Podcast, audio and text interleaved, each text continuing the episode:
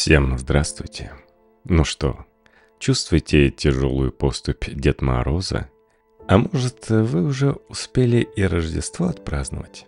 У нас вот, например, в стране, в которой я нахожусь, подарки приносит Иисус Христос. Ну, у него же день рождения на Рождество. Почему бы он и не приносил? А с тем, что Санта-Клаус какой-то заявляется в мифотворчество, некоторые даже умудряются бороться. Ну, знаете, в наших скрепах Иисус, никакого Санта-Клауса. В семье не без националиста. Ну, надеюсь, в любом случае у вас э, в зале или в комнате, которую вы почитаете за зал, рядом с телевизором, например, стоит елочка, которая мигает, переливается гирляндой. Я в вас верю. Но у нас вот такое вот предложение. Времена сейчас суровые, а значит, встречать Новый год тоже нужно по-суровому. Предлагаем – взять за образец фильм Ильи Ольшвангера «На одной планете» 1965 года. Но, кстати, если у кого из вас э, длинные выходные, ожидаются январские, то вот можете пересмотреть такое неплохое старое кино. Этот фильм представляет собой одновременно новогоднюю комедию и революционный боевик о том, как Владимир Ильич Ленин провел 31 декабря 1917 года. Думаю, такой новогодний фильм вы, скорее всего, не смотрели. Удивите своих родственников. Ну или девушку, или парня. Вождь мирового пролетариата успел и нестандартно одарить жену, и пококетничать с девушками, и потроллить тех, у кого нет праздничного настроения. Держись, тусовка, с нами Ленин – а это значит, будем зажигать до утра. Праздничная лысина, радостный писк и шутка про жирафу. Как встретить Новый год по-ленински. Глеб Колонда для Media.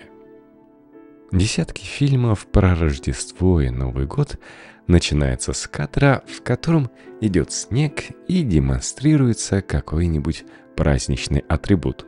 Например, так называемый снежный шар или какая-нибудь елочная игрушка. В общем, что-то доброе и круглое. В фильме «На одной планете» роль круглого и доброго символа Нового года исполняет лысина вождя мирового пролетариата. Все, точно смотрю. Это первое, что мы видим после титров. Голова вид сзади, с небольшим количеством волос и снежинки. Оператор Евгений Шапира долго и не спеша демонстрирует советский снежный шар со всех сторон и во всей красе. В общей сложности мы наблюдаем крупный план ленинской лысины почти минуту. Как говорится, и пусть весь мир подождет. Режиссер Ольшвангер был, несомненно, большим оригиналом.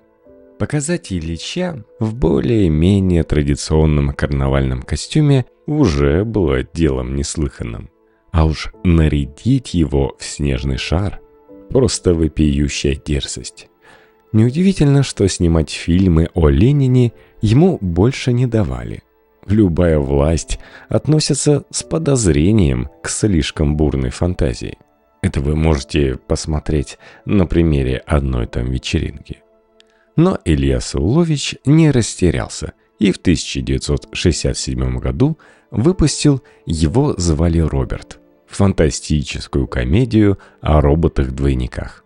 Правда, если верить интернету, это была его последняя значимая киноработа, а на одной планете первая. И тем не менее. Интересно, что снял бы Ольшвангер, доживи он до перестройки? Может быть, что-то такое.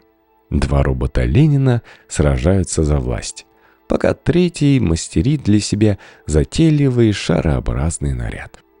Итак, 16 минута фильма. Ленин и Крупская собираются на вечеринку к рабочим в Выборг. Неожиданно к ним на огонек заглядывает швейцарский социалист Фриц Платон. Ленин выходит встречать его в коридор Смольного. Обнаружив зарубежного товарища в скверном расположении духа, с игривым недоумением Ленин интересуется. «О, батенька, да у вас совсем не праздничное настроение. Почему?» Очевидно, с целью создать это самое настроение, Ульянов представляет фрица жене следующим образом. «Надя, позволь преподнести тебе новогодний подарок. Фриц Платон». Швейцарец снимает шляпу и улыбается, а Ленин зачем-то добавляет «как в цирке». Надо отдать Ильичу должное. Он хорошо изучил вкусы супруги.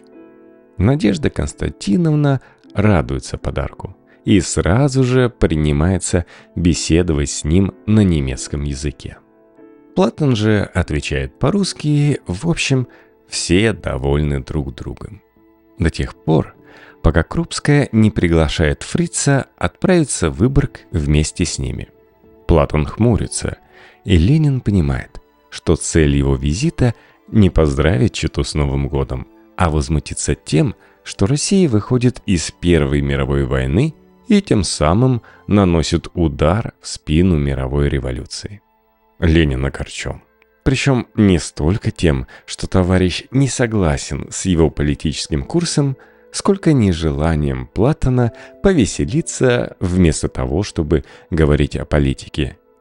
«Мы будем петь песни», – заговорчески произносит Ленин, убеждая Фрица сменить гнев на милость.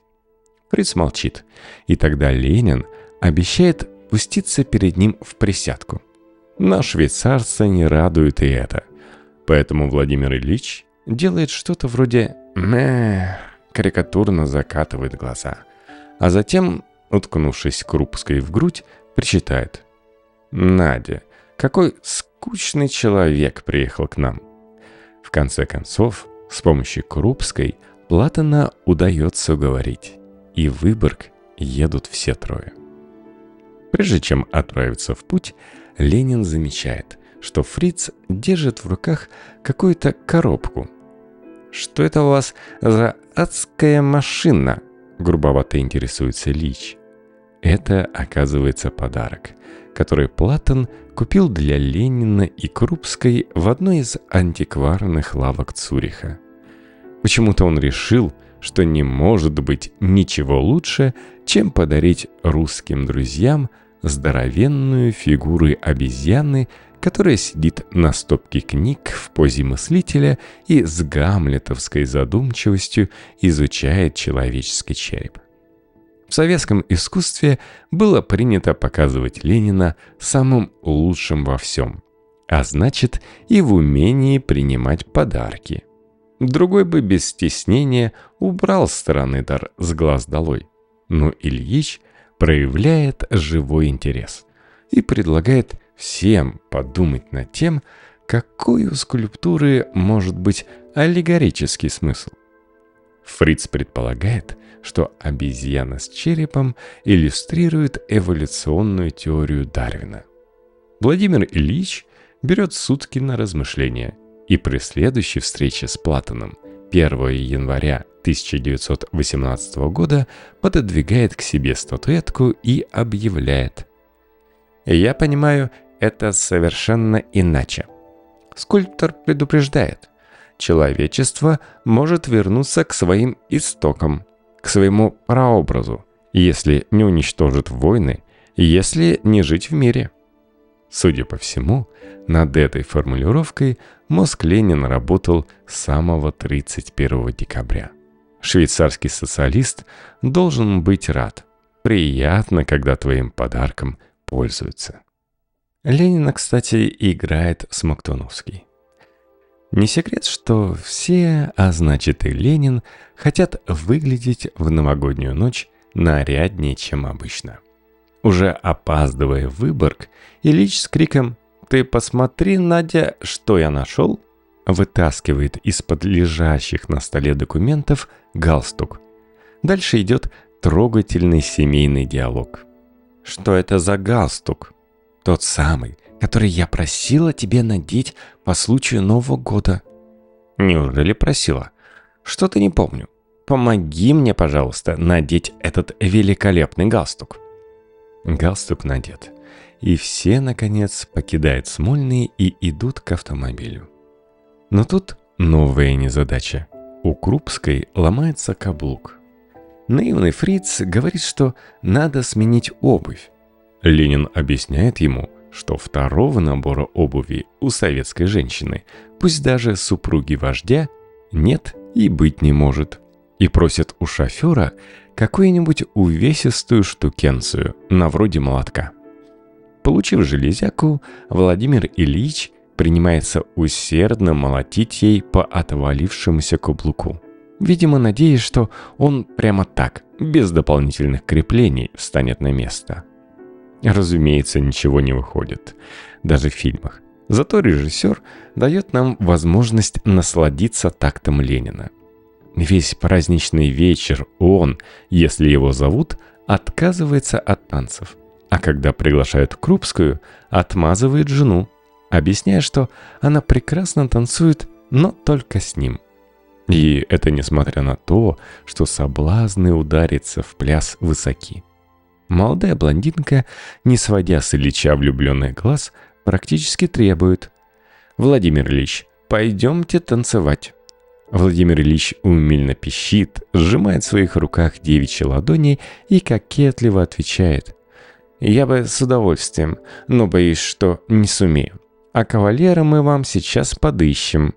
Обнаружив в комнате слоняющегося без дела Платона, Ульянов представляет дело так, будто это не он, а Фриц обещал пуститься сегодня в присядку, после чего перепоручает ему блондинку. Недоумевающий швейцарский социалист и довольная блондинка кружатся в танце. Ленин и Крупская улыбаются, наблюдая за ними. Этой парочке явно и без танцев хорошо друг с другом. Куда же без новогоднего обращения лидера к нации?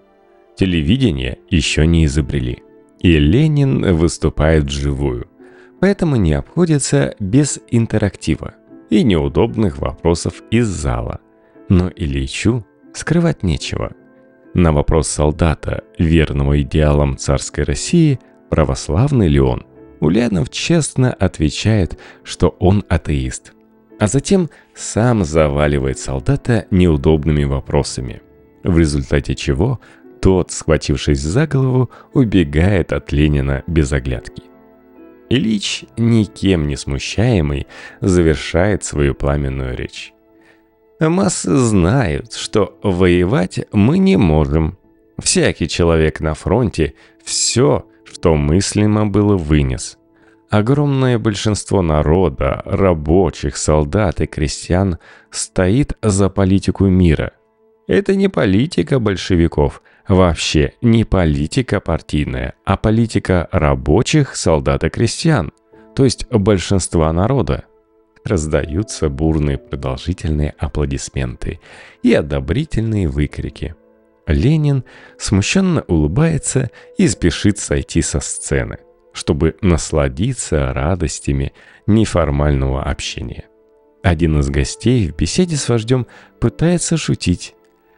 «Жизнь, которую я здесь наблюдаю, подобна жирафе. Один раз увидишь и уже никогда не забудешь». Эта неказистая острота вызывает у Ленина неожиданно бурную реакцию. Он долго хохочет, прикрывая лицо рукой. Вот что значит Умение брать от жизни все, неважно, насколько хороший анекдот, важно, сколько удовольствия ты можешь от него получить. Вдоволь нахихикавшись, Ильич спешит покинуть бал, сообщив окружающим, что завтра у него тяжелый день. Как говорится, хорошего понемногу. Вместо того, чтобы валяться в кровати и доедать вчерашние салаты, Ульянов приступает к работе, забыв о новогодних увеселениях до следующего 31 декабря. Итак, давайте перечислим, чему же мы научились. Вот что следует делать, чтобы встретить Новый год по-ленински. Тщательно прорабатывайте свой внешний вид. От галстука до лысины. Подберите для близких оригинальные и вместе с тем подходящие им по вкусу подарки, над которыми можно задуматься. Постарайтесь создать новогоднее настроение тем, кто им еще не обзавелся. Какой бы подарок вам ни подарили, реагируйте так, будто вы очень им увлечены. Например, поищите в подарке аллегорический смысл. Если ваша вторая половинка не может танцевать, поддержите ее и тоже не танцуйте. Если вы видите, что кому-то на вечеринке скучно и одиноко, познакомьте их с кем-нибудь. Например, с другим скучающим. В любой непонятной ситуации пищите. Это наверняка развеселит окружающих. Если вам предстоит выступать, не отказывайтесь от импровизации, активно взаимодействуйте с публикой. Смейтесь над каждой шуткой, как в последний раз – если дать волю раздражению после неудачной остроты, это только навредит вашему расположению духа. А вот смех, напротив, полезен для здоровья. Не превращайте праздник в бездумный многодневный кутеж. Займитесь чем-нибудь полезным уже 1 января.